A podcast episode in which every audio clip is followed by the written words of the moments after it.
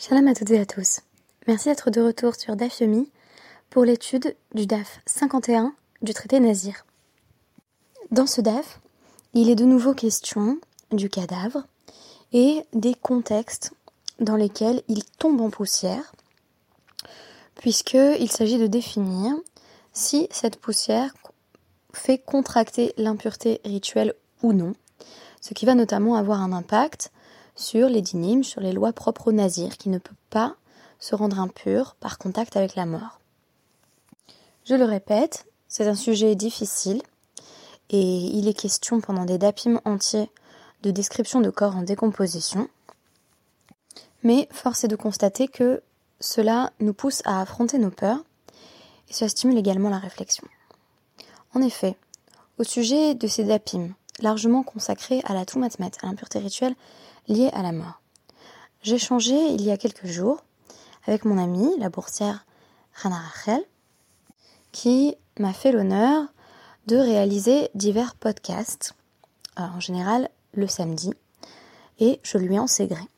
Et elle me disait, en fait, on meurt toujours seul. Alors oui, on peut avoir ce genre de discussion un peu déprimante, mais c'est vraiment parce que le cours de collet de dimanche dernier portait précisément sur cette question. Et alors je lui ai répondu Oui, mais Philippe Ariès, dans ses essais sur l'histoire de la mort en Occident, publiés en 1975, évoque bien le fait que la belle mort, pendant des siècles et des siècles, la belle mort, disais-je donc, c'était mourir entouré de ses proches. Et pourtant, il faut bien admettre que même quand on meurt entouré, voire quand on meurt à deux, on meurt toujours seul. C'est ce que ce DAF me semble venir illustrer. Pourquoi la référence au Titanic? Eh bien, j'ai songé à cette scène marquante du film où les musiciens décident d'entonner leur dernier morceau. Ils ne seront pas sauvés, ils savent qu'ils vont périr sur le bateau. Et l'on a accès à une série de, plans très brefs, assez déchirants, qui nous représentent des personnes diverses qui vont mourir. Alors, on voit notamment une maman qui couche ses enfants des classes sociales les plus basses qui n'ont pas eu accès au canot de sauvetage. Mais on voit aussi un couple âgé qui est vêtu d'atours plutôt aristocratiques. Ce couple âgé est enlacé et attend la mort, tandis que la cabine se remplit d'eau. Il s'agit de Isidore et Ida Strauss.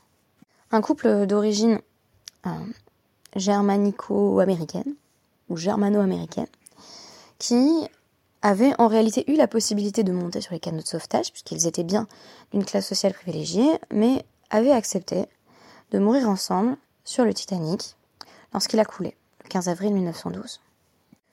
Choisir de mourir ensemble. Voilà qui nous touche. En témoigne la fascination des archéologues pour les squelettes retrouvés enlacés. On pourrait en mentionner beaucoup, les amoureux de Valdaro en Italie, le couple d'Alaton au Royaume-Uni ou encore le couple de Shangzi en Chine. Autant de squelettes que nous avons retrouvés enlacés et dont tout permet d'affirmer qu'ils auraient affronté la mort ensemble. Nous évoquions déjà le cas bien particulier de Quasimodo dans le dernier podcast consacré à Notre-Dame de Paris. Et j'avais également partagé sur le groupe WhatsApp la chanson où Garou partageait désespérément ce désir de Quasimodo de mourir avec Esmeralda en affirmant que l'on retrouverait deux squelettes enlacés. Et notre DAF ne traite pas d'un autre sujet. Il est précisément question de deux squelettes enlacés. En réalité, nous avons déjà appris, en filigrane, que pour pouvoir transmettre l'impureté rituelle liée à la mort, il fallait que, euh, une fois qu'un corps tombe en poussière, on dispose d'au moins une pelletée de matière issue d'un être humain. Aujourd'hui, il s'agit d'approfondir le fait que cette matière doit être identifiable comme appartenant à une seule personne. De sorte que si on a une pelletée de poussière qui est tirée de deux corps qui sont morts ensemble, enlacés, ce mélange ne transmet pas l'impureté rituelle. Cela va conduire la Gamara à poser des questions qu'il me semblait très délicat d'évoquer, notamment celle de savoir Lorsque dans des circonstances tragiques, une mère meurt avant de donner la vie et a donc encore en elle le fœtus, est-il considéré comme une partie de son corps ou non lorsque l'on cherche à évaluer cette pelletée de matière humaine?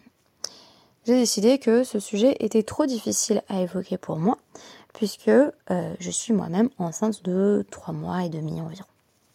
J'ai donc préféré évoquer brièvement ce soir la notion de Shnemetim Shekvaran Zeimze, deux morts enterrés côte à côte, ce qui montre bien que c'est une pratique euh, qui euh, existait à l'époque de la Gemara. Peut-être enterrait-on parfois mari et femme ensemble. En tout cas, on nous dit Amarav Shmuel Baraba, Amarabi Yochanan. Rav Shmuel Baraba dit que Rabbi Yochanan a affirmé la chose suivante donc deux morts que l'on a enterrés côte à côte, Na'asu Galgalin Velazé. Ils se mêlent l'un à l'autre. Ils deviennent, on pourrait dire presque Bassar de façon assez macabre. Ils, se fondent en une seule chair. Ils forment un seul amas euh, de chair, y compris dans la mort. Mais Tiv Nathan, alors, qu'est-ce qu'on déduit de là Que puisque il s'agit d'un seul corps, cela ne peut pas euh, donner lieu à une poussière qui amènerait elle-même à euh, de l'impureté rituelle, puisqu'on a déjà posé en réalité que pour que de la poussière issue d'un corps soit considérée comme conduisant à contracter l'impureté rituelle, il fallait précisément qu'elle vienne d'un seul corps. Et pourtant, Rav Nathan réplique que si on a de la poussière qui est issue de deux corps euh, qui apparemment étaient ensemble, cette poussière est malgré tout impure. Quel est l'enjeu? Je vais vous présenter euh, d'abord la première lecture que j'ai faite, et puis ensuite pourquoi euh, finalement elle ne m'a pas convaincue. Amarava.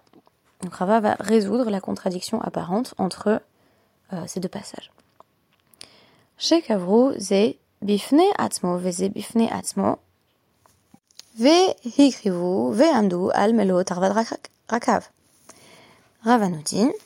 La deuxième braïta, celle de Rav Nathan, ne s'oppose pas à l'enseignement de Rav Shmuel Baraba, mais vient préciser que si on a deux corps qui sont enterrés en réalité côte à côte, euh, donc pas enlacés, mais chacun de son côté, et que par la suite euh, ils se détériorent et qu'ensuite euh, les, poussières issues de leurs cadavres se mêlent, si la poussière issue de ces corps constitue une, pleine pelletée de poussière, eh bien, cela conduit malgré tout à contracter l'impureté rituelle. Je récapitule, si deux corps sont vraiment morts enlacés, ils sont considérés comme ne pouvant être distingués l'un de l'autre, tandis que s'ils sont morts chacun de son côté, et que par la suite il y a eu un, mélange possible euh, à la suite de la décomposition des corps, alors on considère que euh, dans ce deuxième cas précis, la poussière issue de ces corps euh, fait malgré tout contracter l'impureté rituelle. Donc un, un Cohen ou un Nazir pourrait se rendre impur en touchant cette poussière. Alors là, vous allez me dire, mais vraiment, c'est assez peu ragoûtant et on n'a pas très envie, voilà, comme ça, de s'imaginer les différentes étapes de, décomposition du corps, de, penser voilà, au corps qui littéralement tombe en poussière. En général, on l'emploie de façon métaphorique, mais là, c'est exactement euh, ce que la Guémara est, en train de décrire. Mais pour moi, il y a des implications intéressantes derrière. La première fois que j'ai lu ce texte, je me suis dit, bah oui, évidemment que deux corps enlacés ne contractent pas euh, l'impureté rituelle liée à la mort, parce qu'en fait, ils la transcendent. C'est comme si on nous disait, quand on meurt ensemble, quand on meurt ensemble, on n'est pas impur. Donc ça, c'était bien entendu dans une représentation très romantique, où l'impureté, ce serait ce qu'il faut éviter à tout prix. Et donc, on dirait presque qu'ils sont purs, ces corps, puisqu'ils ont retrouvé cet état quasi idyllique, idéal de Bassarechad, ils ne formaient qu'une seule chair, parce qu'ils ont été enterrés, enlacés. Ma seconde lecture est un peu différente.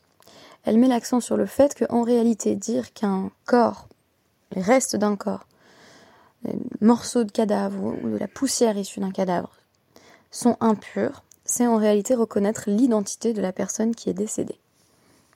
L'impureté, selon moi, est également liée à l'identité.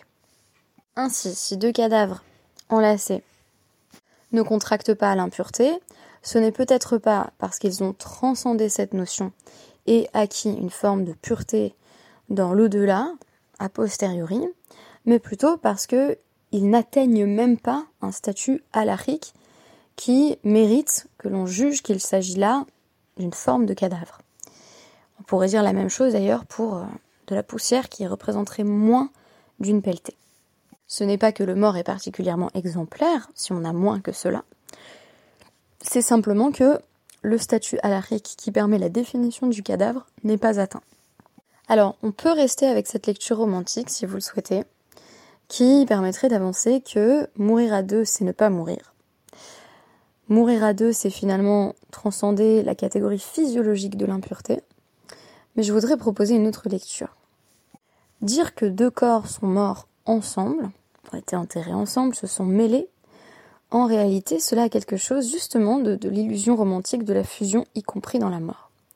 Là-dessus, je reviendrai sur l'un des passages qui m'intéresse le plus de chaque fois unique la fin du monde de Derrida. Passage donc euh, dans lequel le philosophe affirme que la mort déclare chaque fois la fin du monde en totalité, la fin de tout monde possible, et chaque fois la fin du monde comme totalité unique, donc irremplaçable, et donc infinie. Et cette fin du monde va être associée à la possibilité pour un monde, pour une représentation du monde, d'apparaître à un vivant donné, c'est-à-dire la personne qui est décédée. Ça veut dire quoi? Que je ne peux parler véritablement de mort et donc d'impureté que si je peux prendre en compte cette perte dans son individualité. Totalité unique, irremplaçable et infinie. Même quand on meurt à deux, on meurt seul. En ce sens, la perte est répétée et non pas conjuguée. C'est-à-dire qu'on a bien deux représentations du monde qui d'un coup s'évanouissent. Pas de remplacement, pas de survie.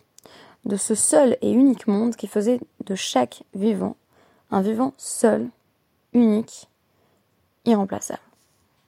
À ce compte-là, l'impureté rituelle, ce serait précisément dire que l'on prend conscience de ce que l'on a perdu, que l'on sait que l'être qui n'est plus a été, que c'est la prise en compte de cette perte qui se traduit précisément par le statut d'impureté rituelle. Alors je vous laisse avec ces deux explications. L'une des deux plaira sans doute aux grands romantiques et aux optimistes, à savoir que on pourrait transcender la mort en mourant à deux. La seconde lecture affirmerait que même cela est encore un leurre, et qu'en réalité on meurt toujours seul, même quand on meurt côte à côte, et on préserve ainsi ce qui faisait la spécificité de son identité, et ce qui est précisément ce que l'on pleure? À l'appui de cette seconde lecture, moins séduisante certes, je dirais que dans des circonstances tragiques, lorsqu'on perd deux membres de sa famille, on n'a pas vraiment perdu deux membres ensemble on a perdu chacun d'entre eux, même si c'est dans le même accident, même si c'est dans les mêmes circonstances tragiques. En réalité, on a perdu le rapport spécifique qui nous unissait à chacun d'entre eux. Les caveaux de famille parfois viennent un peu effacer cette représentation, l'édulcorer peut-être. Mais la perte, en réalité, me semble bien, chaque fois unique, et par conséquent, créatrice d'impureté. Merci beaucoup, et à demain.